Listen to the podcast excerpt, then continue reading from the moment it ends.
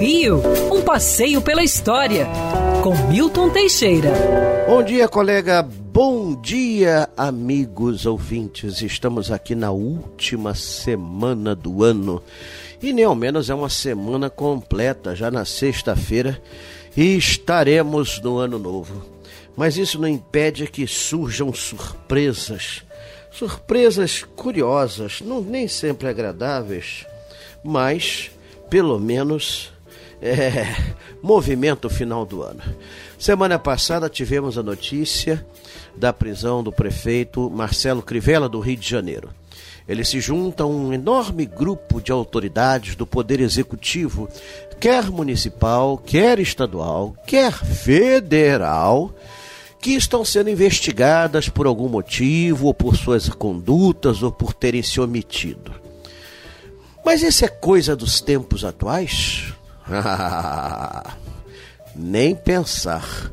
Olha, já em 1575, o governador Antônio de Salema pediu 3 mil cruzados para fazer o primeiro engenho de cana do Rio de Janeiro. Botou no bolso 2.500, fez o engenho todo com 500, que claro, não funcionava e depois esse engenho foi privatizado para o vereador que autorizou a própria venda. Ai, doideira, isso não lembra alguma coisa daqui? Pois é, e Salvador de Sá, o terceiro governador da cidade, nossa, comprou a única balança de pesar açúcar da cidade que ficava onde hoje é a Rua do Rosário, e fez um decreto determinando que todo o açúcar da capitania só podia ser pesado na balança dele. Olha que beleza!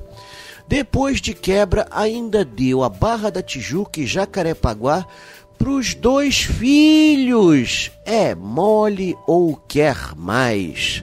É.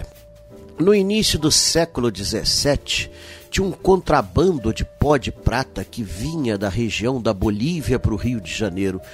Essa quadrilha nunca era presa, pois um dos, um dos líderes era o governador do Rio de Janeiro, com apoio do bispo de Tucumã. É mole, vinha pó de prata. Naquela época era de prata, hein, que vinha da Bolívia. Que doideira! Isso continua pelos séculos. Você acha que acabou? Ah, Dom João, em 1817, queria comer galinha.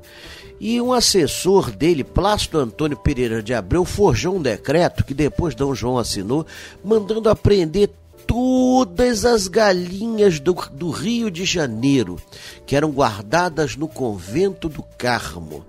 E quem quisesse comer galinha tinha que pagar preços altíssimos ao Plácido, que era um safado de marca maior. Mas olha, isso não ficou indiferente a Dom Pedro I, que tinha amante a Marquesa de Santos.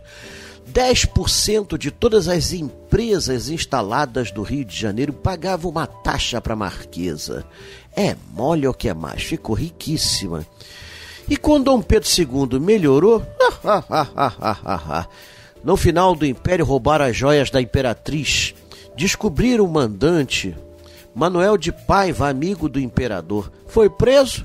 Claro que não. Ele é que arrumava mulheres para o monarca. É, o monarca era paquerador, gostava muito de namorar. O negócio era da biblioteca, entre um livro e outro rolava a coisa. E aí, em 1905, depois de muitas obras, o prefeito Pereira Passos saiu glorificado. Só que ele era dono da madeireira que, que oferecia madeira para todas essas obras.